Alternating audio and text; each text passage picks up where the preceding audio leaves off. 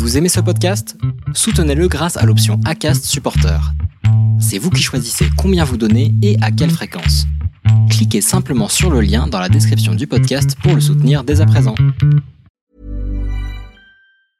When you're ready to pop the question, the last thing you want to do is second guess the ring.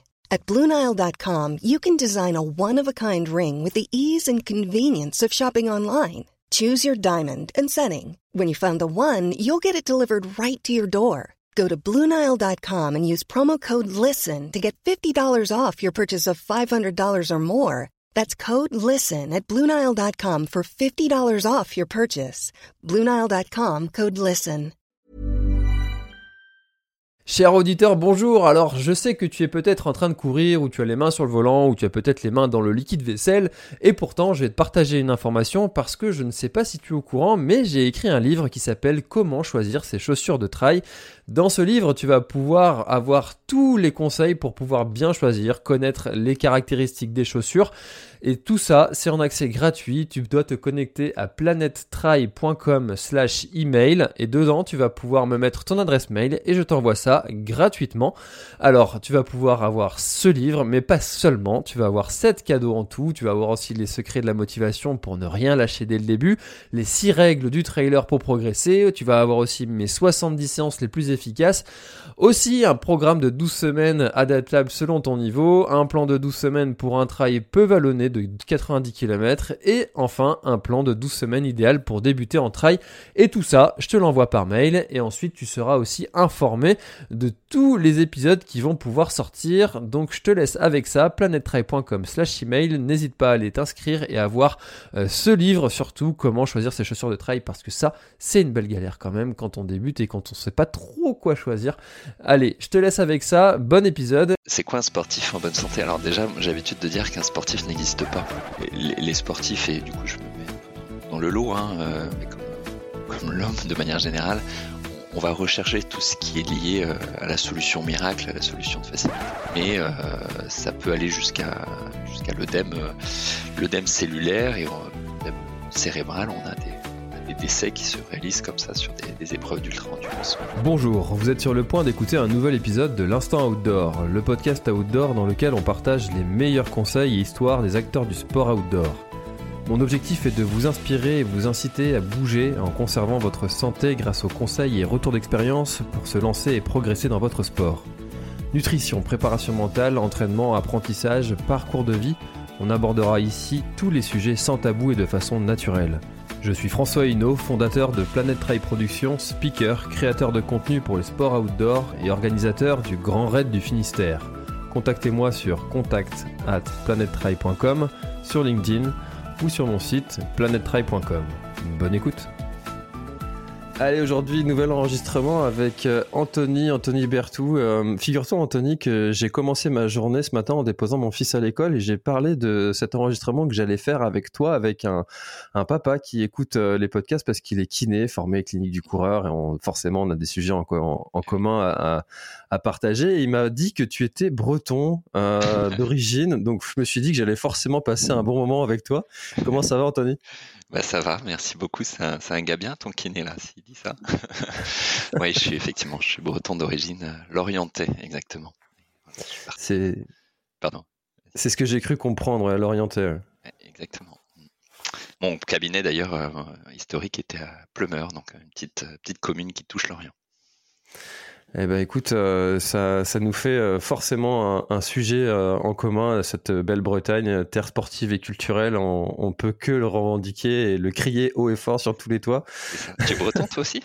Oui, j'habite à Quimper. Ah, ah bah oui, en effet, bah on était à une heure à peu près. quoi. C'est ça, exactement. Et tu vois, maintenant j'organise le Grand Raid du Finistère et c'est un et petit oui. peu mon mon comment mon ma phrase de, de pitch revendiquer la Bretagne comme terre sportive et culturelle. Ah bah on va bien s'entendre. Exactement. Alors, est-ce que tu pourrais te, te présenter, s'il te plaît, pour ceux qui ne te connaissent pas? Oui, avec plaisir. Donc, euh, Anthony Bertou, je suis euh, nutritionniste. Euh, c'est vrai que je me suis beaucoup intéressé à, et toujours à la nutrition du sport parce que c'était. j'ai un ami qui dit que je suis tombé dedans quand je suis petit, je me suis intéressé à la nutrition très tôt. J'ai fait partie de l'équipe de France junior de, de triathlon, donc je l'ai vu sous l'angle de la performance. Et puis j'ai eu quelques pépins de santé déjà à l'époque et j'ai décidé d'en faire mes études, mon, métier. Donc j'ai suivi beaucoup d'équipes de France, d'équipes olympiques avec un tropisme plutôt sur le monde de, l'endurance, mais, pas que. je parlais de mon cabinet historiquement, effectivement, qui était, à côté de Lorient. Euh, j'ai aussi beaucoup enseigné en Suisse, notamment à l'EPFL, à l'école polytechnique de Lausanne, sur les, ce qu'on appelle les enjeux mondiaux de l'alimentation, donc les projections 2050 et comment on peut concilier euh, différents facteurs autres que purement le côté santé individuelle, notamment sur les aspects euh, écologiques, sur, sur les aspects géopolitiques, sanitaires aussi. On aura peut-être l'occasion d'en parler un petit peu.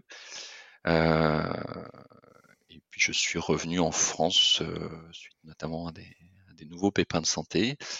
Et euh, aujourd'hui, je fais essentiellement de l'enseignement pour les professionnels de santé, professionnels du, sport, donc euh, à travers mon propre organisme de formation et à l'université également. Voilà. Ça en, ça en, fait des sujets à développer, tout ça. Euh. euh, alors, pour poser le cadre un petit peu, je voudrais, euh, si tu veux bien, euh, détailler un petit peu tout ce qui est nutritionniste, diététicien, coach nutrition. Comment faire la différence entre tous ces noms qui parlent de, de nutrition et c'est peut-être un peu flou dans la tête des, des, des gens? Oui, tout à fait. Bah, c'est euh, d'ailleurs une vraie euh, problématique entre guillemets euh, française. Alors pour d'autres pays aussi, mais en particulier en France. Alors il faut savoir que le, diplôme reconnu est euh, le diplôme de diététicien, nutritionniste, euh, donc qui, qui est on va dire la profession de, base entre guillemets, qui est conditionnée donc à, à l'obtention de ce diplôme. le terme de nutritionniste n'est pas légiféré au sens où il a été effectivement beaucoup utilisé il est d'usage en fait qu'il soit utilisé pour les médecins nutritionnistes, donc qui peuvent être des médecins euh, généralistes par exemple qui vont faire une spécialisation sur la, nutrition. Après, euh, sur le cursus médical à part entière, on, aura plutôt des, spécialités comme l'endocrinologue qui lui va s'intéresser de près à la nutrition, mais euh, c'est vrai qu'on a, une lacune aujourd'hui de, cursus en fait euh, poussé euh, au-delà de diététiciens nutritionnistes qui finalement sont des, un cursus assez court, hein, de 2 à 3 ans en fonction de la filière, qui, euh, je dis souvent, qui est nécessaire mais pas suffisant. C'est-à-dire que ça va donner une approche de, et une connaissance de, de la nutrition, la physiopathologie euh, nutritionnelle qui, euh, qui, est importante, qui est même qui est nécessaire, mais c'est vrai qu'on aurait besoin d'aller un peu plus loin. Et malheureusement, il n'y a pas, il a pas un, boulevard universitaire classique comme on peut le, connaître dans d'autres disciplines, ce qui fait que on a professions qui vont s'intéresser à la nutrition. Tu parlais de coach en nutrition, de coach sportif qui se spécialise en nutrition. Euh, pour moi, à, titre personnel, je n'ai aucun, aucun jugement de valeur là-dessus. C'est-à-dire je pense qu'il peut y avoir des personnes extrêmement compétentes dans un sens ou dans un autre, et inversement, des lacunes, quel que soit le métier. Donc, la difficulté, c'est que la nutrition, en fait, euh, concerne tout le monde, bien entendu, et concerne aussi finalement tous les professionnels de santé à travers les, conseils qu'ils peuvent proposer à, leurs patients, professionnels de santé ou professionnels du sport.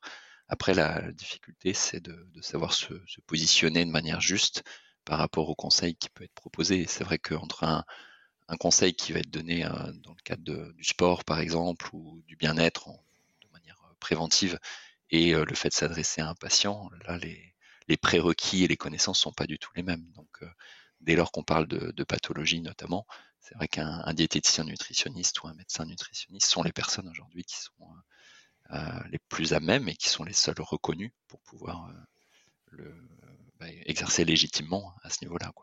Je pense qu'il y a, pour faire assez simple, pour moi, il y, a, deux aspects. Il y a le côté très préventif, général, et après la prise en charge individuelle et, et notamment thérapeutique qui là nécessite un, un, métier, qui est un métier à part entière. Quoi. Donc, euh, mmh. quand un médecin généraliste, un kinésithérapeute, un, un infirmier, euh, une sage-femme, voilà, on peut imaginer plein de, plein de professions euh, qui s'intéressent à la nutrition vont donner des conseils euh, à ce niveau-là. Bah, L'intérêt, c'est que voilà, l'objectif, c'est que ces, ces, personnes soient formées euh, à minima pour pouvoir donner un conseil juste, sans pour autant basculer dans, dans dans le rôle du diététicien nutritionniste ou, du médecin nutritionniste.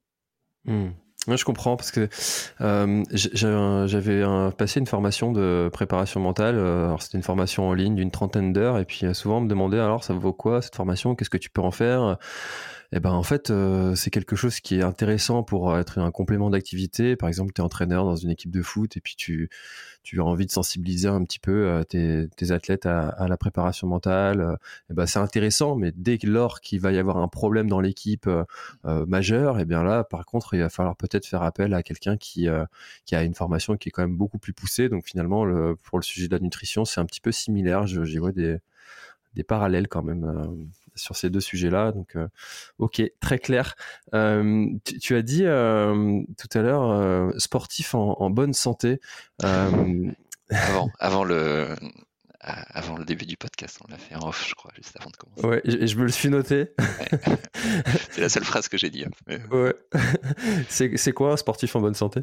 C'est quoi un sportif en bonne santé? Alors déjà, j'ai l'habitude de dire qu'un sportif n'existe pas. C'est-à-dire qu'il y a un individu qui va exercer une sollicitation euh, périphérique euh, qui est la pratique sportive. Et ça, c'est pour moi essentiel à comprendre. Je pense qu'on aura l'occasion d'en parler, mais euh, je développe souvent ce qu'on appelle le principe d'Hormèse et le principe d'inflammation positive, de sollicitation positive, parce que on est fait pour évoluer et l'évolution se fait par la stimulation. Donc, quand on fait une, pratique sportive ou une activité physique de manière générale, on va créer un stress au niveau cellulaire, au niveau métabolique, et si ce stress est, adapté à la capacité euh, de l'individu et non pas d'une population euh, générale, et cet individu est lui-même dans un contexte particulier, euh, donc cette adaptation va être positive et va améliorer les capacités physiologiques, métaboliques, et donc l'amélioration des, performances sportives, physiques, si on parle d'un athlète. Mais le, même athlète, quand tu le prends bonne santé au sens euh, il va être dénué de toute pathologie, euh, il, dort bien, euh, il a une vie plutôt sereine au niveau émotionnel, il, mange bio ou en tout cas avec peu de contaminants, il vit à la campagne, tout va bien pour lui. Bah, finalement, la charge de stress complémentaire qu'il va, bah, va rajouter par sa pratique sportive n'aura pas le même impact que le même individu qui est en plein, en plein divorce, qui vient de d'être papa ou d'être maman et qui du coup se, réveille euh, cinq ou six fois dans la nuit, donc qui a un sommeil qui est complètement euh, haché, qui vit en ville et qui mange entre guillemets n'importe comment, même si ça ne veut pas dire grand chose quand je dis ça, qui vient de créer son entreprise, etc. Donc au final, le, même stress peut impacter de manière très différente un même individu en fonction du contexte dans lequel il est. Et donc, a fortiori, le même stress peut exercer des effets très différents selon des individus euh, différents. Donc, euh, un sportif en bonne santé, c'est avant tout un individu euh, qui est capable de répondre positivement à la sollicitation qu'il va demander à travers sa pratique sportive, qui est le mouvement musculaire, et donc qui va espérer derrière avoir une amélioration de ses capacités. Je ne sais pas si c'est clair quand je dis ça. Si, au final, on dit souvent hein, que s'entraîner, c'est régresser, récupérer, c'est progresser. Alors, ouais, moi je, serais pas. Euh, non pas que je suis pas d'accord avec ça, mais je pense que sur une, une vision euh, isolée, oui. Par contre, euh, ce qui fait que tu progresses par ta récup, c'est parce que tu as eu la sollicitation avant.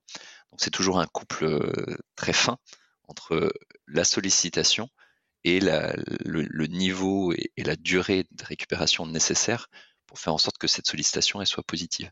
Mais par contre, la limite malheureusement qu'on a beaucoup dans, le côté, euh, y compris la planification de l'entraînement et, autres, c'est que justement, on va raisonner que sur l'aspect de l'entraînement. Et c'est ce que j'essayais d'expliquer avec les, différents facteurs périphériques dont l'alimentation fait partie, mais il n'y a pas que ça. Hein. C'est pour ça qu'il y a la, gestion du sommeil, euh, des émotions, les niveaux de contamination, les pathologies euh, existantes, si, si pathologie il y a, qui font que l'athlète va être capable de s'adapter. Donc en fait, c'est le fameux principe d'Hormèse, c'est-à-dire que euh, le même stimulus peut avoir un effet qui est positif ou délétère, positif pardon, ou délétère, en fonction bah, de l'amplitude de ce stimulus, de sa durée, et surtout de, celui qui va recevoir en fait ce, stress-là et de ce qu'il va être capable d'en faire d'un point de vue physiologique ou biologique. Comme bien souvent, en fait, c'est un tout et euh, prendre un, individu est beaucoup plus complexe que ça n'y paraît.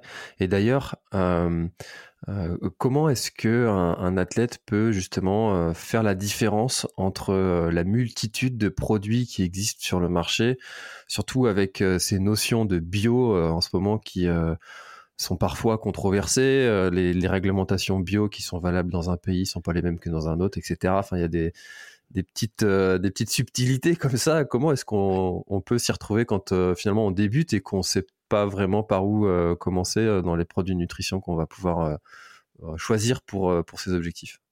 Alors là tu parles de produits de nutrition sportive ou d'aliments quand tu parles de bio ou les deux? Plutôt de nutrition sportive sur sur un trail un ultra lors d'un événement sportif. Oui ok. Déjà sur ces, produits, en fait, on est les, sportifs et du coup je me mets un peu dans, le lot, hein, euh, mais comme euh, comme l'homme de manière générale, on, va rechercher tout ce qui est lié euh, à la solution miracle, à la solution de facilité. Et ça nous fait bien plus rêver de se dire qu'on va avoir un produit qui améliore nos capacités, d'avoir un vélo plus léger, plus rigide, une paire de chaussures qui va être plus performante, etc. Et on est prêt à, mettre souvent le prix largement un prix large très important par rapport à ça. Et le, problème de, je ne sais pas si je digresse par rapport à ta question, mais en fait, avant d'y répondre, c'est déjà de, contextualiser la, prise des, produits nutrition du sport, parce qu'effectivement, euh, on va voir plein d'athlètes sur du trail, de l'ultra, du, triathlon ou autre, partir avec euh, la boisson qui va bien, le gel qui va bien, la barre qui va bien, et, plein d'allégations nutritionnelles associées, euh, le bio ou pas, et c'est pour ça que je te posais la question, parce qu'on pourra revenir sur la, notion de, réglementation du, bio si, si, tu le souhaites. Mais euh, finalement, le, focus est fait sur ça, euh, sans même se demander finalement de quelle est la qualité de l'alimentation au quotidien qui amène l'athlète dans ses dispositions le jour de, l'épreuve. Et ça rejoint un petit peu le, point d'avant, à savoir que bah, c'est c'est un, élément multifactoriel, bien entendu, et au niveau alimentaire, ce que je dis tout le, temps, c'est que la, la, nutrition va jamais permettre à un athlète de, gagner. Par contre, euh, au cours de la course, pardon, euh, par contre, il peut lui permettre, bah, il peut lui, faire perdre la course parce que le produit sera peu qualitatif, c'est-à-dire euh, mal dosé, avec des compositions parfois qui ne sont pas adaptées à, la physiologie digestive du sportif qui fait qu'il y aura des troubles digestifs, il y aura une hypoglycémie, il y aura un abandon, euh, qui fait que effectivement on est tous dans une situation qui, est optimale. Mais ce qui va conditionner la performance, ce qui va faire que l'athlète va être euh, au, summum de ses capacités, c'est pas du tout ce qui va mettre bah, son, produit nutrition sportive, ce qu'il va mettre dans son bidon ou autre, c'est la façon dont il se sera alimenté dans les mois, dans les années qui précèdent, et donc la façon dont il aura géré sa préparation je dis souvent le c'est la cerise sur le gâteau, hein, le, produit de nutrition du, sport. Donc, euh, euh, si je réponds à la deuxième partie de ta question sur le, label, euh, c'est là je parle de l'alimentation à part entière et pas des produits de nutrition du sport. il faut savoir qu'en Union européenne, on a un, label, donc la, feuille là avec les différentes les différentes étoiles euh, qui, la constituent, parce qu'on a souvent le label AB en tête, mais c'est plus le, label reconnu. C'est ce, la feuille qui est le label officiel en Union européenne. Le cahier des charges est le même, euh, quel que soit le pays. Je parle de l'Union européenne. Par contre, ce qui peut changer, c'est plus l'audit et le, suivi en fait du respect.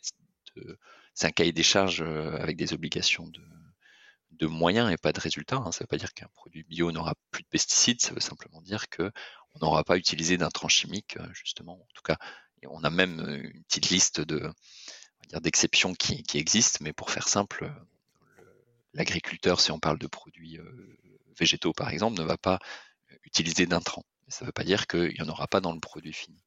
Et là, on parle vraiment de, l'aliment. alors, hors Union européenne, il y a, d'autres cahiers des charges, il y a d'autres réglementations. Je ne vais peut-être pas rentrer dans, tous les détails, mais quand, on va acheter une boisson de l'effort euh, labellisée bio, qu'est-ce que ça veut dire au final euh, Parce que c'est une boisson qui va être avant tout euh, glucidique, à base de sucre. Alors on aura des, on aura du sodium, on aura des vitamines parfois, on aura peut-être des BCA, etc. Euh, alors la réglementation de la nutrition du sport va restreindre en fait l'usage de, certains ingrédients, mais on reste dans un produit qui est euh, ultra transformé.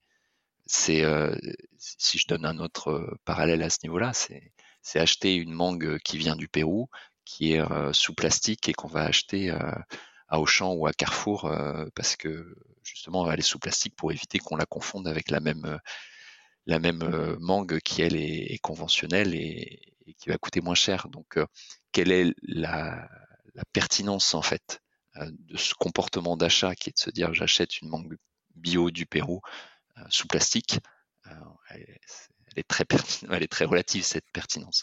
Donc c'est pas mmh. parce qu'il y aura un peu moins de pesticides que pour autant ça sera quelque chose de cohérent et j'ai envie de dire que pour les produits nutrition du sport, malheureusement, c'est un peu la même chose. C'est-à-dire qu'on va parfois, pour certains athlètes, se donner bonne conscience, à se dire je prends un, produit bio, mais qui au demeurant est ultra transformé.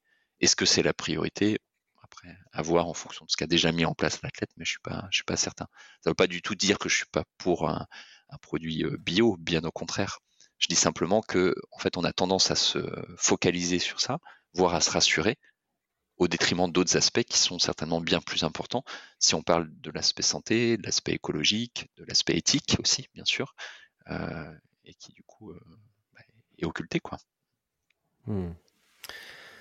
C'est vrai que c'est souvent un, tout, et euh, tu l'as dit, euh, euh, le, le, produit de nutrition va pas nous faire gagner, mais il peut nous faire perdre. et d'ailleurs, j'ai lu que les alors je suis en train de le lire d'ailleurs, parce que je l'ai sous les yeux, les symptômes gastro-intestinaux toucheraient 85% des coureurs d'ultra trail et seraient la première cause d'abandon, 23%. Comment expliquer ça malgré le nombre de recherches et de sensibilisations qui sont faites en ce moment sur le milieu de la nutrition? Alors, il y a, beaucoup de raisons à ça. La, première, elle est, liée à la qualité de l'alimentation, déjà du, de l'athlète au quotidien et, et à l'effort, c'est-à-dire quelle stratégie il va mettre en place. Et là, on pourrait en parler pendant très longtemps. Euh, déjà, quelle est l'intégrité de l'écosystème intestinal? C'est-à-dire, euh, on parle souvent de, trépied entre le microbiote intestinal, la muqueuse intestinale et le système immunitaire. On estime à peu près 70% de l'immunité qui va être en lien en fait avec cet écosystème et notamment avec le, monde microbien et, bactérien en particulier. Donc on a euh, parfois des, athlètes qui vont avoir ce qu'on appelle des dysbioses, c'est-à-dire des déséquilibres du microbiote des perméabilités intestinales. Je vais, en revenir, je vais en reparler parce que c'est quelque chose qui est inhérent en fait à la pratique sportive. Euh, une alimentation qui va être inadaptée, une prise de médicaments, euh, certains polluants, certains additifs, etc., qui font que cet écosystème au départ est altéré. Donc quand on va le mettre dans une situation extrême qui va être la pratique euh, d'un trail, d'un ultra ou d'une épreuve d'endurance, bah, finalement, on sera tout dans, dans une situation qui sera, optimale. Après, le, deuxième facteur, c'est euh, justement la, pratique elle-même de l'activité. On va avoir ce qu'on appelle une ischémie euh, mésentérique, c'est-à-dire une diminution de l'irrigation sanguine, notamment au niveau intestinal. Alors, en fonction de la température extérieure, du niveau de, euh, la chaleur, donc de, la déshydratation de, l'athlète, ça peut atteindre 80% de la valeur de repos. C'est-à-dire que pour faire simple, l'intestin est irrigué au cinquième de sa valeur de repos. Donc forcément, les, conséquences euh, liées à la prise d'un aliment ne seront pas les mêmes à l'effort qu'au repos. Et ce d'autant plus que l'athlète aura fait 5, 10, 15, 20, 30 heures de, pratique sportive, ce qui va fragiliser énormément en fait déjà la capacité de l'individu à, être dans le confort digestif sur le moment.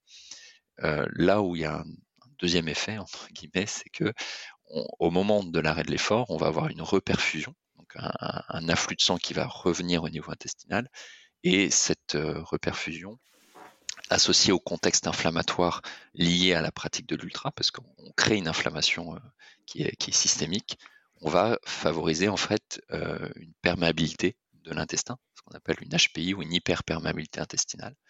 Et cette hyperperméabilité, elle va se reproduire au fur et à mesure des, activités. Là, je parlais de, d'épreuves de très longue durée, mais à l'entraînement, de manière générale, en fait, on a cette variation d'ischémie et, reperfusion pendant des semaines, des mois, et du coup, de facto, on fragilise euh, l'écosystème intestinal euh, d'un sportif. Et c'est pas forcément symptomatique. On a des athlètes qui ne souffrent pas de troubles digestifs et qui ont cette perméabilité intestinale résiduelle qu'on peut objectiver aujourd'hui hein, par des, marqueurs biologiques. Et, euh, et, donc ça, ça va aussi contribuer potentiellement à l'inconfort en course, mais aussi à des problématiques plus systémiques liées à ce qu'on appelle une inflammation de bas grade, c'est une inflammation pernicieuse, latente, et qui peut, euh, peut s'exprimer par des troubles euh, ostéo-tendineux, des, troubles inflammatoires chroniques, des troubles infectieux parfois. Donc ça, ça va au-delà simplement de la, problématique du confort digestif. Donc ça, c'est, on va dire, le, travail de fond. Après, de manière très simple, tu parlais des, des produits nutrition du sport. Bah souvent, c'est des produits qui vont être euh, trop concentrés, notamment en, sucre, qui vont, entre guillemets, je vais pas dire être mal formulés parce que ça aurait pas de sens, mais qui seront pas formulés de manière adaptée à la pratique du sportif. C'est un athlète qui va avoir peur de tomber en hypoglycémie, donc qui va manger trop et notamment trop de glucides par rapport à ce que l'intestin est capable d'assimiler à, l'effort. C'est une stratégie qui aurait été mal menée dans son repas d'avant-course, voire dans la semaine qui précède, parce que il aura fait une surcharge en glycogène et il aura du coup mangé beaucoup de glucides et plus qu'il ne peut en tolérer. Donc ça se répercutera, répercutera pardon, sur son, confort euh, à l'effort. Ça va être euh, une prise d'aliments plaisir. Euh, on connaît sur de l'ultra, hein, sur des, produits salés, gras, alors le saucisson, le morceau de fromage, etc. Donc quand on n'est pas du milieu, ça peut pas être étonnant de parler de ces aliments à l'effort, mais ça nous fait énormément du bien à la tête et, ça s'entend. Euh, maintenant, s'ils sont mal contextualisé en fait en termes de stratégie alimentaire, ça, peut coûter cher, et, y compris l'abandon. C'est pour ça que je dis souvent qu'il y y a une stratégie essentielle, c'est de couvrir les besoins physiologiques euh, au niveau nutritionnel pendant l'effort, et puis le, bonus qui est de se faire du bien à la tête, et avec ce type d'aliment, maintenant, de manière personnalisée en fonction de ce que l'individu est capable de, tolérer. Et ça, ça se prépare. Et peut-être le dernier point à ce niveau-là, c'est que euh, pendant justement au niveau de la littérature scientifique, pendant très longtemps, on, a considéré que l'intestin n'était pas adaptable, du fait notamment de cette ischémie euh, dont, je parlais.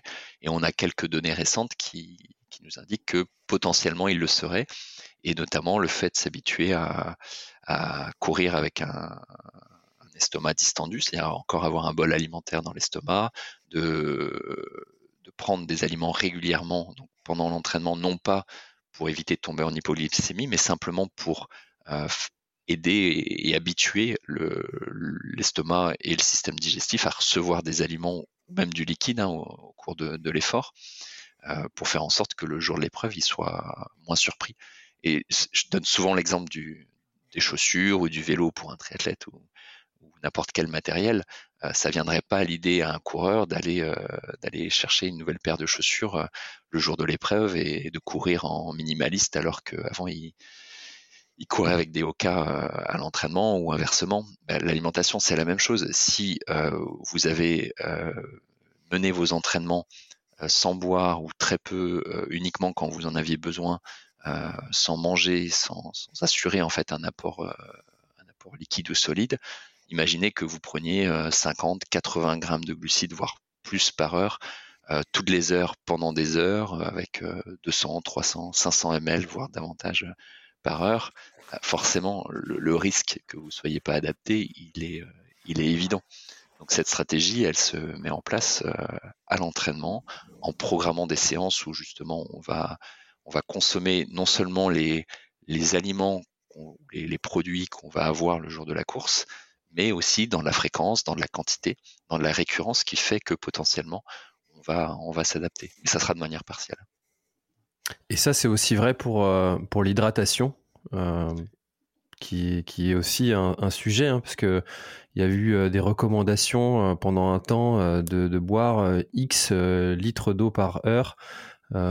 Aujourd'hui, on est plutôt sur une tendance de boire à sa soif comment est-ce que tu te positionnes par rapport à ce sujet de l'hydratation?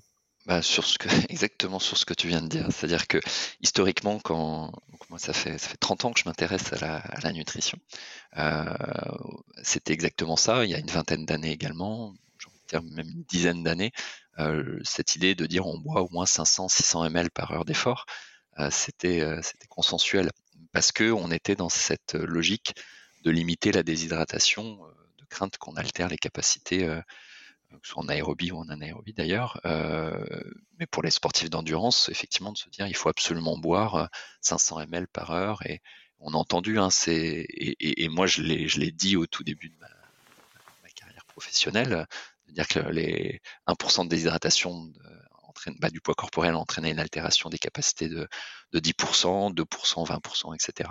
Et on y est fortement revenu parce qu'effectivement, euh, la littérature aujourd'hui nous, en évidence que sur des épreuves notamment d'ultra ou d'endurance de, manière générale, c'est pas forcément parce qu'on est déshydraté que c'est le facteur qui va limiter la performance. On a beaucoup d'autres facteurs euh, périphériques centraux qui font que l'athlète va être moins performant, indépendamment de son état de, déshydratation. ça c'est le, premier point et, le deuxième est lié en fait à, cette euh, précaution arbitraire de se dire bah oui tu vas tu vas te déshydrater donc tu bois au moins un millilitre par heure. Euh, autant sur des épreuves d'une, deux, trois heures, on va pas avoir de problématique à ce niveau-là.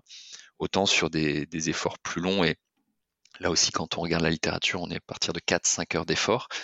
On a bah, finalement un volume liquidien qui va être important et qui n'est pas forcément corrélé au niveau de déshydratation. Et le problème à ce niveau-là, c'est que euh, qui dit volume liquidien, donc apport d'eau, dit aussi euh, sodium et euh, électrolytes ou des minéraux qui vont être présents dans ce, liquide. Et nos cellules sont, organisées euh, avec des différences de concentration entre le milieu intracellulaire et le milieu extracellulaire. Et pour faire simple, en fait, on se retrouve dans des situations, on a des athlètes qui peuvent boire beaucoup, parfois plus qu'ils ne vont se déshydrater, et avec un apport en sodium qui n'est pas suffisant. Ce qui va créer en fait un, appelle un effet euh, osmolaire et, un risque d'hyperhydratation. On parle souvent d'intoxication par l'eau, euh, d'hyponatrémie symptomatique. Donc euh, hyponatrémie, c'est une baisse du taux de sodium dans le sang, symptomatique ou réactionnelle parce qu'elle est en réponse au fait qu'on a consommé trop d'eau.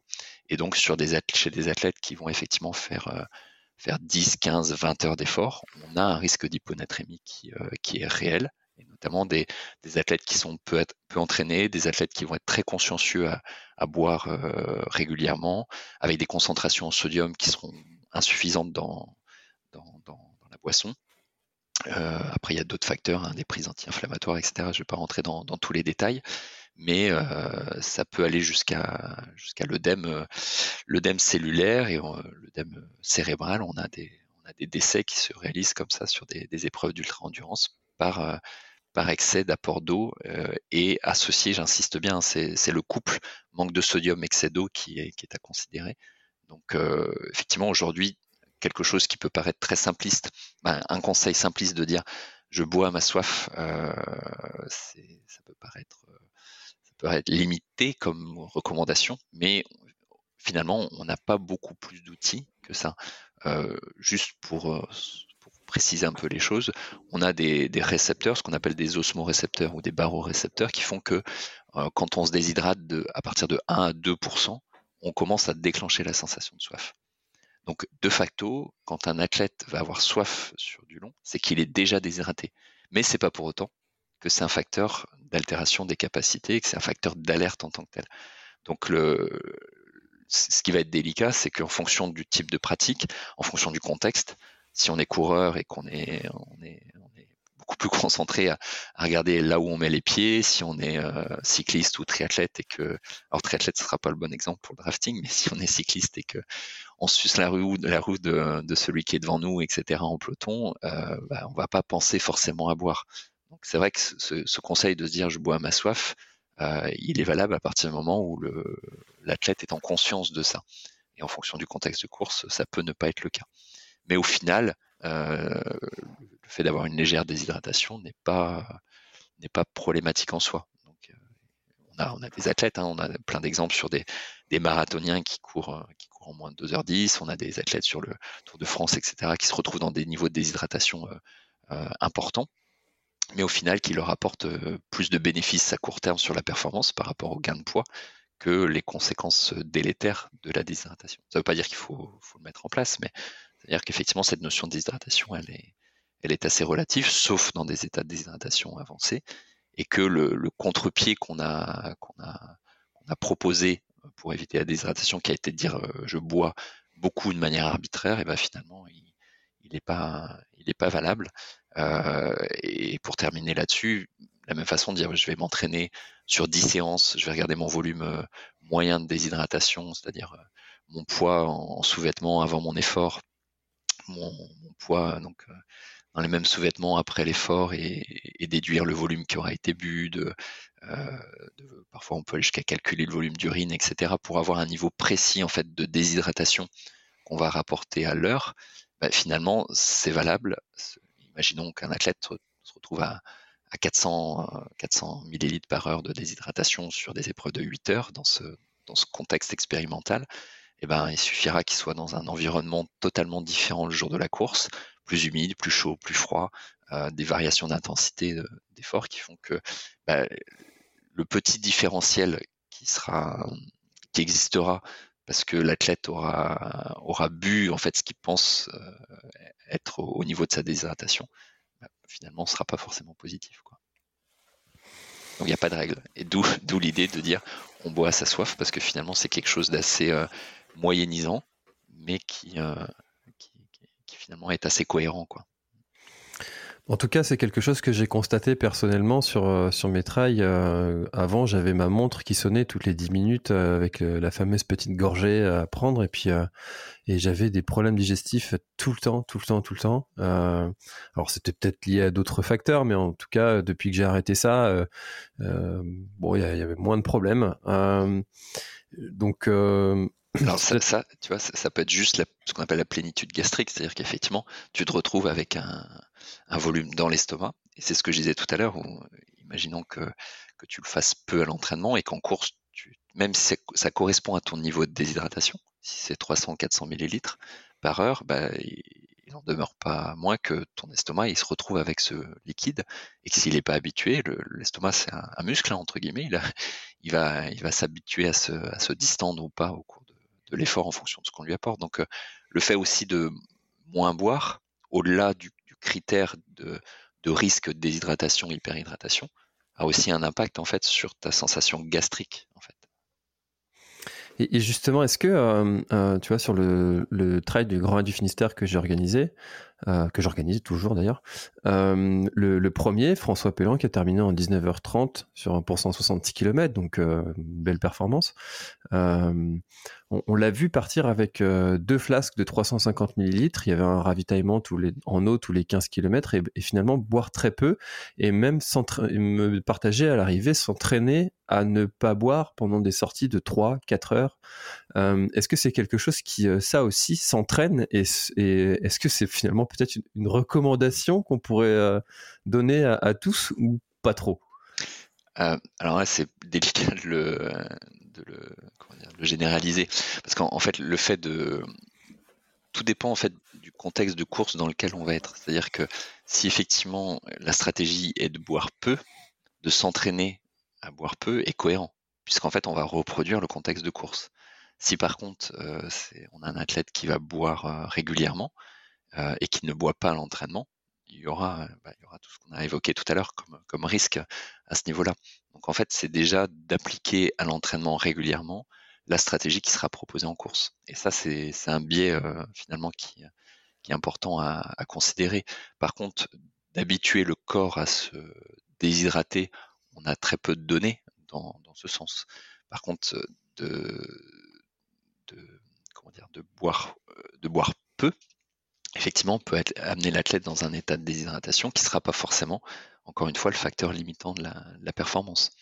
Donc, euh, moi, je ne le généraliserai pas parce que ça dépend beaucoup de la situation individuelle de, chacun.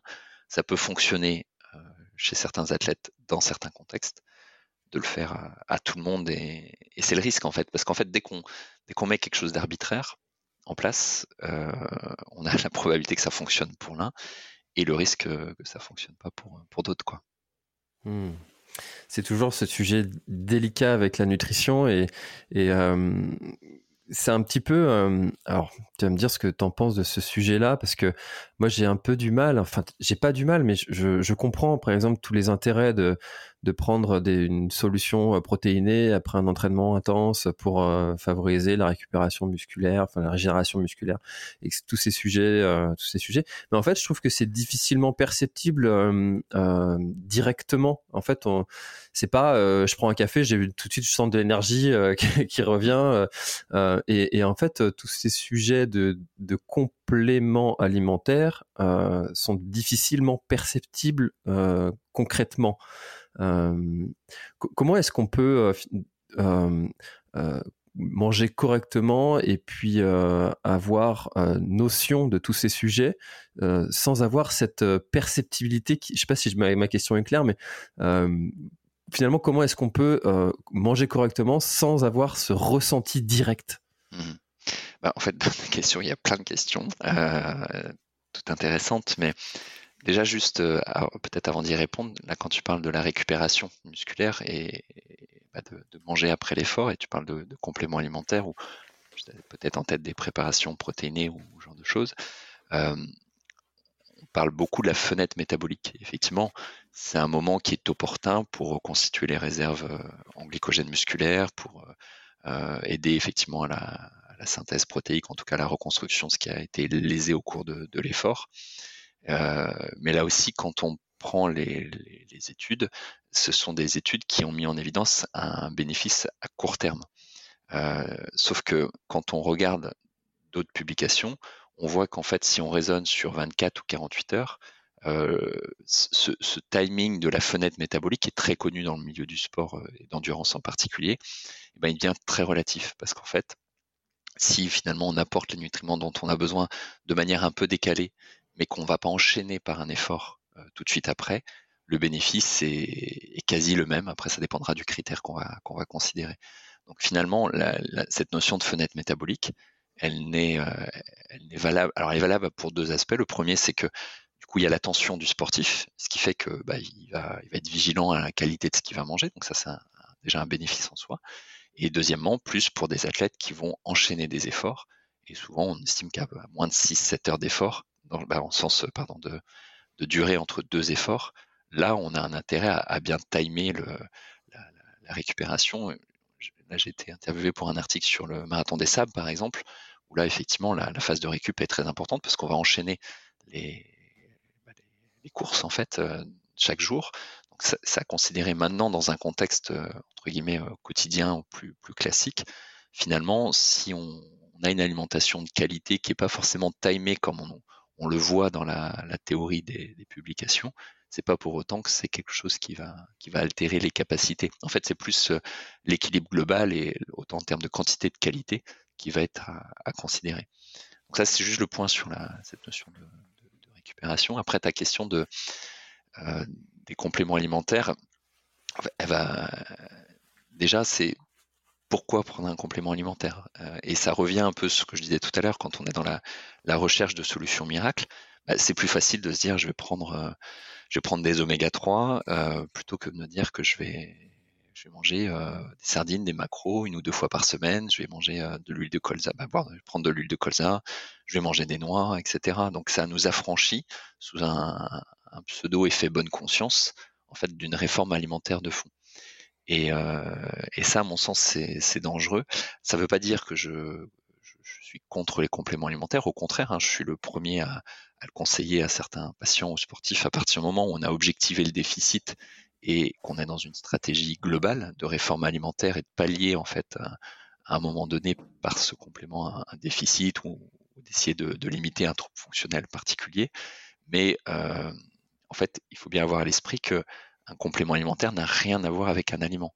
Si je prends par exemple l'exemple des, oméga 3, on sait aujourd'hui que ces oméga 3 sont extrêmement sensibles à l'oxydation, on parle de l'hypoperoxydation lipidique, euh, bah, ou l'hypoperoxydation, pardon, euh, terme un peu barbare, mais euh, ces, acides gras, en fait, ce qui fait leur force fait leur faiblesse, c'est-à-dire que les acides gras à longue chaîne vont être sensibles à, l'oxydation.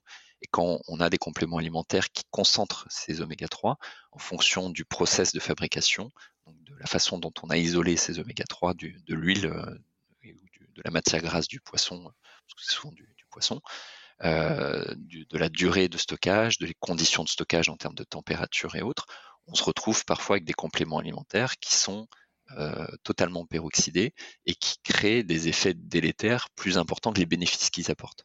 Et ça fait partie des facteurs de confusion qu'on a dans certaines publications scientifiques. Donc, quand on va à l'inverse manger une sardine, quand on va manger une noix, on va manger effectivement ces oméga 3, mais dans une matrice alimentaire. Et on a de plus en plus de publications aujourd'hui qui nous montrent en fait toute l'importance de, l'organisation structurelle de, la, de, cette matrice qui fait que un même nutriment n'aura pas du tout le même effet, la même biodisponibilité. On a même parfois des effets d'antagonisme, c'est-à-dire que deux nutriments peuvent finalement s'opposer en termes d'effets dans une matrice ou dans un complément alimentaire, mais on ne peut pas extrapoler ce qui se passe dans un complément où on a isolé des ingrédients avec ce qui va se passer dans un, dans un aliment. Et en fait, le, geste de se dire bah, je prends des compléments alimentaires parce que ça m'apporte euh, tel ou tel nutriment, pourquoi pas? À partir du moment, encore une fois, où on a objectivé le, déficit, mais ça nous affranchit en rien, en fait, de la réflexion de fond sur la qualité de l'alimentation qui fait, euh, je dis n'importe quoi, 99,9% hein, du travail. C'est-à-dire que c'est comme le produit de nutrition, la boisson à l'effort ou le gel euh, en course, c'est la cerise sur le gâteau une fois qu'on a fait tout le reste et pas l'inverse, pour nous affranchir justement de, travailler sur le, sujet de, fond.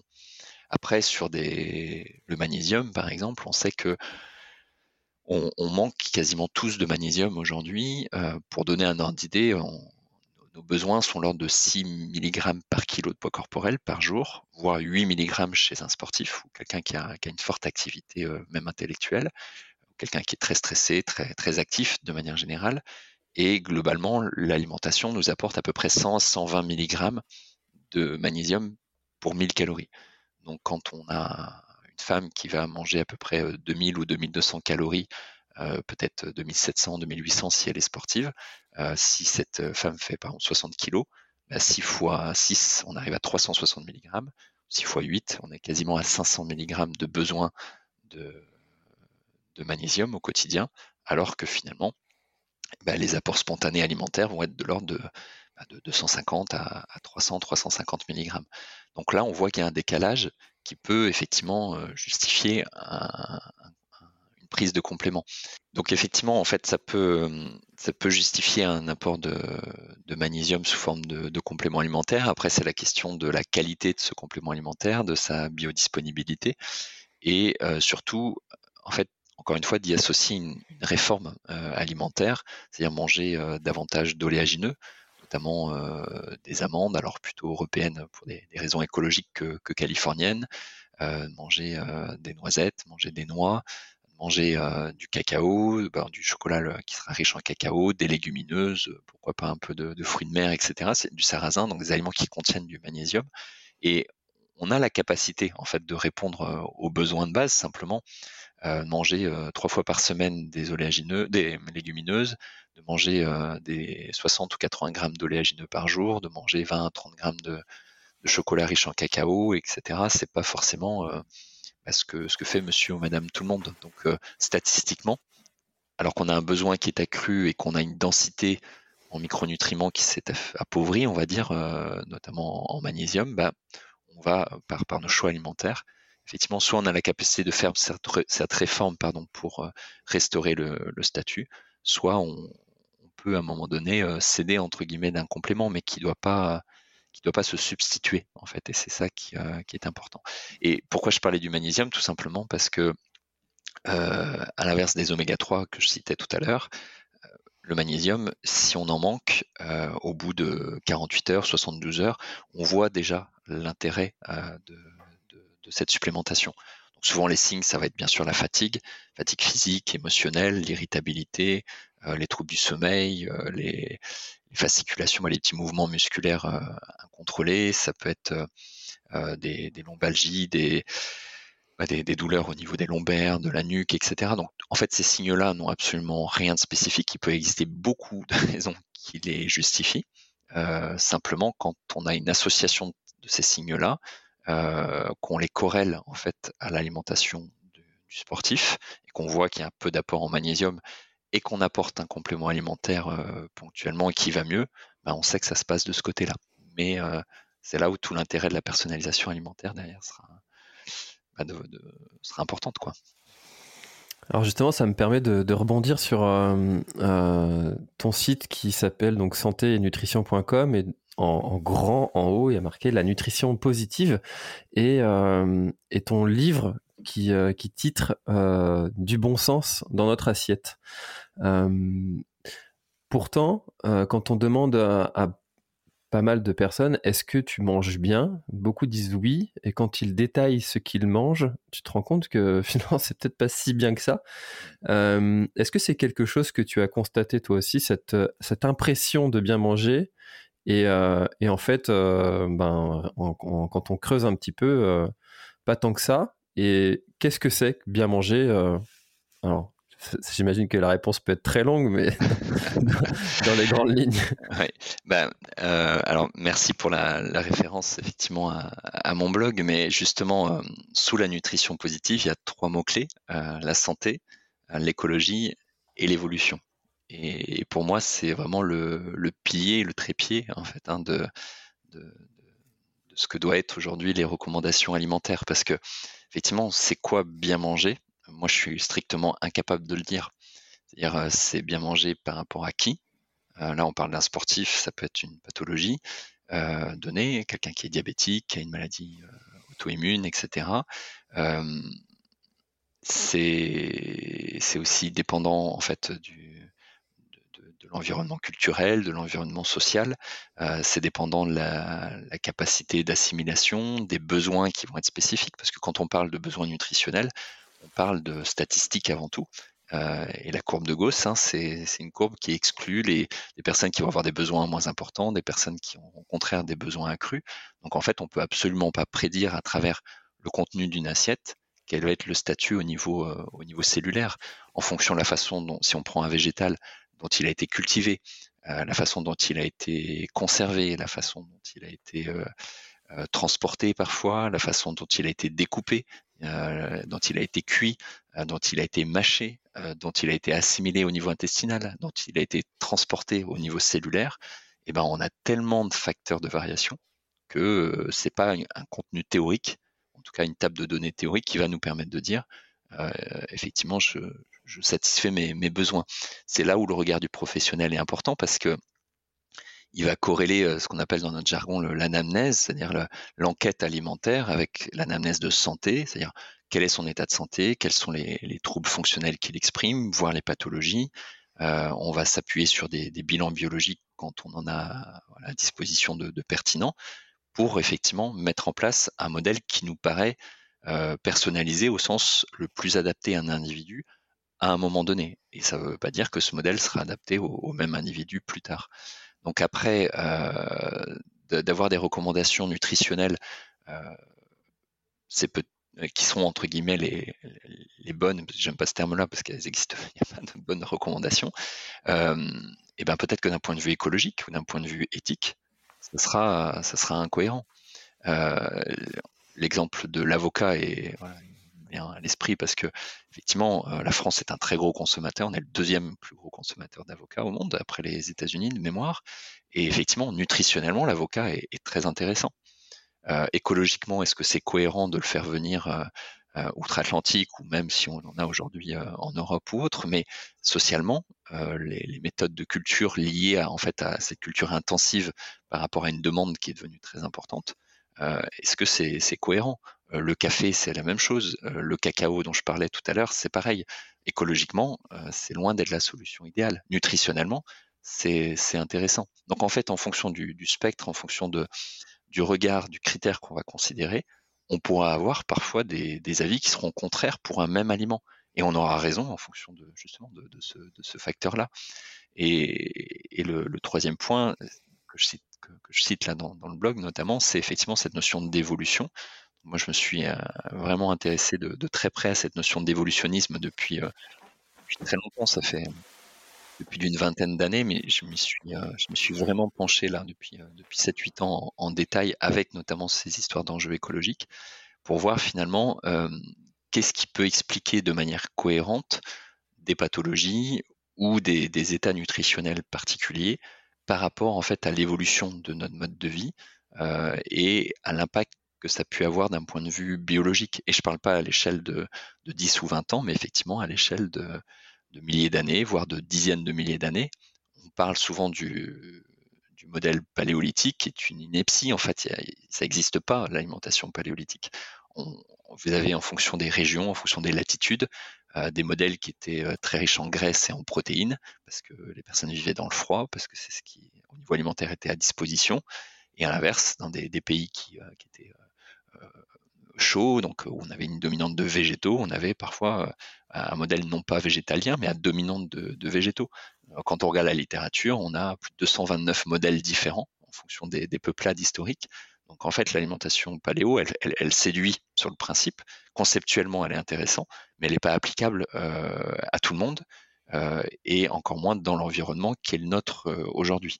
On a des marqueurs biologiques et génétiques. Alors en France, on ne fait pas de, de tests génétiques à ce niveau-là, sauf dans le cas d'une suspicion de pathologie, mais ce qu'on appelle l'ApoE, donc euh, est un marqueur qui est très intéressant pour voir quel euh, modèle énergétique on va proposer euh, à un individu et a fortiori à, un sportif aussi. C'est-à-dire que on a des, types, ce qu'on appelle les ApoE4, qui sont des personnes qui sont d'ailleurs plus sensibles à des maladies comme Alzheimer, comme le, diabète par exemple, diabète de type 2, et qui ont qui ont de fortes chances de, ou de risque, ça dépend comment on voit le truc, mais de pas être, euh, de pas s'adapter à une alimentation riche en graisse ou un modèle cétogène. À la différence de, populations qui sont dites des ApoE2 ou ApoE3, qui eux vont au contraire très bien s'adapter au niveau mitochondrial, c'est-à-dire sur les, centrales nucléaires qui, qui utilisent nos nutriments pour fabriquer de l'énergie, euh, on, aura, on aura une adaptation qui sera plutôt positive. Donc en fait, en fonction de, zone, de, zone, nos, pardon, nos origines, facile à, dire, mais euh, pour lesquelles on peut s'appuyer, notamment avec les marqueurs, eh ben, on aura des recommandations alimentaires là aussi qui peuvent être euh, différentes. Donc au final, quoi en, retenir Déjà euh, d'être dans une alimentation qui est brute, qui est locale, qui est de saison, avec le moins d'intrants possible, biologique si, si on peut. Bon, après, encore une fois, on pourrait pourrait beaucoup développer cette notion de, bio. Euh, donc rien qu'à travers ça, on fait 95% du, travail. Après, les 5% restants, et c'est empirique quand je dis ça, hein, euh, c'est de la personnalisation, c'est de l'adaptation. Mais en, proposant ces conseils qui peuvent paraître simplistes, en fait, on, résout beaucoup de problématiques dont on ne connaît même pas encore les mécanismes. Je citerai juste une étude qui, euh, que j'utilise souvent, qui est parue dans, en Nature il y a trois ans à peu près et qui parle de foodome. Et en fait, euh, les, auteurs se sont euh, amusés entre guillemets à recenser l'ensemble des composés végétaux qui étaient présents dans les bases de données internationales et on a, quantifié et corrélé en fait l'effet euh, biologique de certains végétaux, de peu près 150 végétaux, parmi plus de 49 000 métabolites qui ont été identifiés, donc composés végétaux présents. Donc au final, on ne sait que très très très peu de choses en fait de ce qu'on mange quand on va croquer dans une pomme et de encore une fois de l'effet de la matrice, c'est-à-dire la, structure euh, dans lesquelles sont emprisonnés ces, aliments-là et qui vont eux-mêmes interagir avec notre propre spécificité génétique ou épigénétique, c'est-à-dire en fait la, la façon dont va s'exprimer notre code génétique en fonction de l'environnement. Et c'est pour ça que dans certaines publications, on a des, résultats qui sont parfois contradictoires. On a, je pense par exemple au thé vert, on a c'est un nom barbare hein, qu'on appelle l'épigalocatéchine galate, le GCG, c'est ce qui a fait un peu la, vertu au thé vert. On dit oui, le thé vert est meilleur que, les autres thés, oui et non, mais en tout cas, c'est par la présence de ce composé. On a des publications qui nous montrent que ce composé a plutôt un effet délétère chez certains individus alors que chez la très grande majorité des personnes, c'est quelque chose de, bénéfique. Et ça, c'est lié notamment au contexte euh, épigénétique. Et alors, c'est passionnant, ça en fait aussi quelque chose de finalement complexe, et c'est pour ça que de revenir à quelque chose d'ultra simple, que ce soit encore une fois sur des produits bruts, locaux, de saison euh, et bio avec le moins d'intrants, eh ben, on va résoudre un certain nombre d'enjeux nutritionnels, écologique, éthique, si on est sur des circuits courts, on est aussi dans un achat qui, est raisonné, au sens de, privilégier des petits producteurs, etc., que d'aller chercher des, produits issus de multinationales dans les, grandes surfaces et autres. Et ben finalement, on ne le sait pas forcément pourquoi, euh, mais on sait qu'on est dans, le bon sens. Après, là où il faudra affiner, c'est le, rôle du professionnel pour aiguiller au mieux en fait l'individu en fonction de sa spécificité à lui. Je ne sais pas si c'est clair parce que c'est un sujet tellement vaste que Ce que je me suis dit, c'est que celui qui arrive à placer un repas de famille euh, épi gallo catéchine galate. Euh, au, scrap, ça marche même pas. Il est fort. EGCG, voilà, pour les intimes. euh, non, mais c'est passionnant, euh, tous ces sujets, et, c'est vrai que c'est beaucoup plus complexe que, qu'on, veut parfois l'entendre, mais en même temps, et dans une société où on a de moins en moins de temps pour faire ce, ce qu'on a envie de faire, et malgré la, contradiction un peu de notre euh, de notre époque où euh, on n'a jamais eu autant de, choses pour nous simplifier la vie, mais, euh, on a toujours moins de temps. est-ce quels seraient les, les allez, les quelques conseils de base que pourraient appliquer tous nos auditeurs, qu'ils devraient retenir, les petites choses qu'ils devraient retenir de, notre échange? Alors, de notre échange ou, d'une alimentation entre guillemets adaptée? Si, si, notre échange devait faire euh, deux minutes, qu'est-ce que tu, euh, qu'est-ce que tu conseillerais à, nos auditeurs?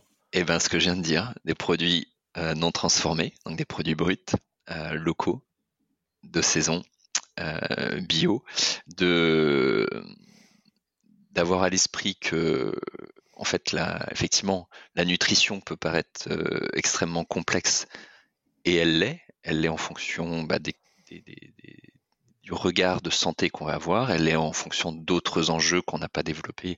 Je parlais écologique, évolutionniste, euh, euh, sanitaire, etc. Mais qu'à travers juste ces, petits conseils simples, déjà, on résout énormément de, choses. Et euh, le, fait d'avoir, je, pense là plus à la première partie de ce qu'on évoquait sur cette notion de, pratique sportive, avoir à l'esprit que on est, on est fait pour être euh, stimulé d'un point de vue biologique. Il ne s'agit pas de dire qu'on est masochiste, même si sportif est un masochiste dans l'âme par, définition. Mais euh, effectivement, sans stress, il n'y a pas d'évolution.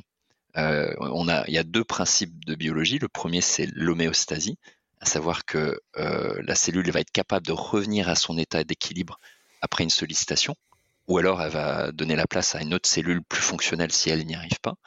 Et le deuxième principe qui explique notre évolution, c'est l'hormèse, c'est-à-dire c'est la stimulation.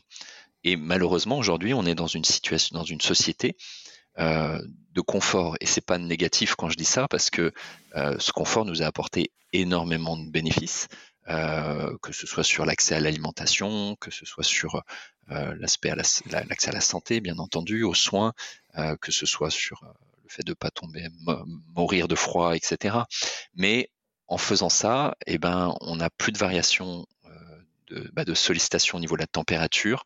On n'est plus à l'extérieur et la lumière extérieure naturelle est extrêmement importante euh, sur le, rythme circadien, notre rythme biologique, mais aussi sur euh, les mitochondries, sur plein d'aspects qu'on n'a pas développés ici. Euh, le mouvement, on est fait pour bouger, on n'est pas fait pour rester assis derrière un ordinateur à longueur de journée, qui plus est à l'intérieur d'un bâtiment, même si on a des baies vitrées. Et c'est là où on parle de plus en plus des sportifs sédentaires, c'est-à-dire qu'on a des athlètes qui effectivement vont faire leur entraînement euh, une heure, deux heures par jour, et le reste du temps qui sont sédentaires. D'où la recommandation simple de bouger tous les 20 25 minutes, c'est-à-dire d'avoir un mouvement, parce que on est programmé pour ça. Et c'est pas l'activité physique qui nous apporte des bienfaits de santé, c'est la sédentarité qui crée les méfaits. Et, ça, conceptuellement, c'est important à, comprendre. Donc en fait, en, en, se replaçant dans un contexte où effectivement ben, on mange ces produits bruts, euh, tout ce que j'ai pu évoquer. On se stresse positivement par l'activité de manière adaptée par rapport à notre capacité du, moment. Euh, on prend l'air au sens de la lumière extérieure au maximum. On s'habitue aussi à des variations de température. On l'a pas évoqué, mais euh, alors il y a la notion d'exposition au froid, il y a la notion d'adaptation à la chaleur, et tout ça, ça revient au principe d'Hormèse que je développe d'ailleurs beaucoup dans le, dans le livre. Et ça permet en fait de renforcer nos capacités d'adaptation et du coup d'être, j'aime bien dire, en pleine santé, ou là la bonne santé, et du coup d'être performant au niveau sportif parce que c'est notre capacité qui va déterminer en fait notre performance, que ce soit euh, un sport d'endurance ou autre d'ailleurs. Alors tous ces sujets sont ultra passionnants et tu vas être obligé de revenir, Anthony, hein, pour euh, avec plaisir. Je suis un peu bavard sur le sujet. Euh, pour détailler euh, détailler certains certains thèmes qu'on n'a pas abordés et que que j'aurais aimé. et je pense que les auditeurs resteront un peu sur leur faim aussi sur certains sujets, mais ça donne l'occasion de, de, de refaire un épisode. Est-ce qu'il y a quelque chose Alors euh, déjà, j'invite les auditeurs à, s'ils veulent creuser un petit peu le sujet, à aller euh, euh, bah, prendre ton livre du bon sens dans notre assiette. vous aurez le lien dans la description.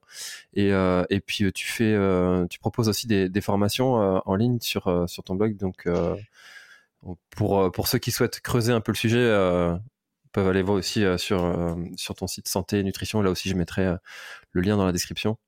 Bah, merci beaucoup. Alors juste pour le livre, petite précision sur, euh, sur celui qui vient de, sortir, c'est euh, c'est un peu la synthèse d'un autre qui va être beaucoup plus développé là, qui va sortir. Euh, ça était prévu en mai, mais apparemment ce sera peut-être tout début juin, qui est beaucoup plus développé. Donc si vous êtes féru de nutrition, le, deuxième rentrera beaucoup plus dans les détails et notamment sur la partie sportive, même si c'est un livre qui, se veut systémique en fait dans, dans l'approche.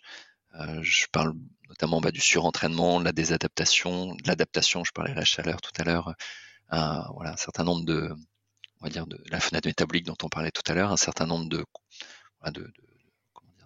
thématiques qu'on a l'habitude d'évoquer dans la nutrition du sport. Je les, développe plutôt dans l'ouvrage qui va, qui va sortir euh, un petit peu dans celui qui est sorti, mais, de manière plus synthétique.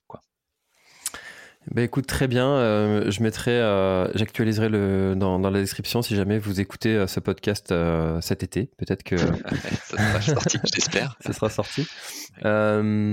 Est-ce qu'il y a quelque chose dont on n'a pas parlé et que tu aurais aimé ajouter pour pour clôturer notre échange? Non, je vais peut-être juste renforcer, renfoncer le clou, c'est-à-dire de revenir à, à, des choses effectivement simples, c'est-à-dire je me répète au moins pour la trois ou quatrième fois, hein, mais c'est justement pour moi l'objectif numéro un de ces produits bruts non transformés, euh, locaux, de saison, etc. Euh, parce que c'est déjà tellement énorme par rapport au modèle alimentaire qu'on a actuellement et qui est beaucoup trop riche en aliments ultra transformés, etc. Euh, après, le, détail, ça, ça se fait par, par l'accompagnement d'un professionnel justement. Mais en fait, en, revenant à des choses basiques et c'est, on n'a pas parlé de l'insuline, par exemple, qui est, euh, qui est, un point extrêmement, une, une, hormone qui a des impacts très importants euh, sur notre santé et qui, est très dépendante de, de notre alimentation, notamment au niveau du petit déjeuner. On a aujourd'hui un, modèle qui nous fait sécréter euh, beaucoup trop d'insuline. Donc, bref, je vais m'arrêter là parce que sinon je vais repartir dans un autre sujet. Ça sera l'occasion d'en reparler dans un autre podcast, podcast avec plaisir si, si tu souhaites. Eh ben écoute, euh, si, euh, si les auditeurs euh, le souhaitent, euh, partagez cet épisode avec le hashtag euh, Epigalocatéchingalat. il va rester lui. ah celui-là, je vais me faire un défi de le, de le placer, hein, ça c'est sûr. Tu, mais tu penseras à moi à chaque fois que tu ah. boiras un peu de thé vert maintenant. Exactement. Voilà. Alors, petite parenthèse d'ailleurs, si tu veux un thé qui en contient le plus, il faut que l'eau soit le plus chaude possible. Euh, alors pas 100 degrés parce qu'on brûle la feuille de thé, mais plutôt 85-90 degrés, ce qui va faire bondir les amateurs de thé, parce que sur des, bons thés comme des sencha, des gyuko, on est plutôt à 65-70 degrés, mais en fait plus la température est élevée, plus tu extrais, c'est en fait ça fait partie des polyphénols, et plus tu l'infuses longtemps. Et euh, quand on regarde la littérature euh, scientifique, c'est 15 à 20 minutes, voire plus d'une heure, pour avoir une grande quantité de, de ce terme un peu barbare là, d'épigalocatéchine-galate. Mais c'est ce qui fait le côté très tannique, voire euh, désagréable pour certains.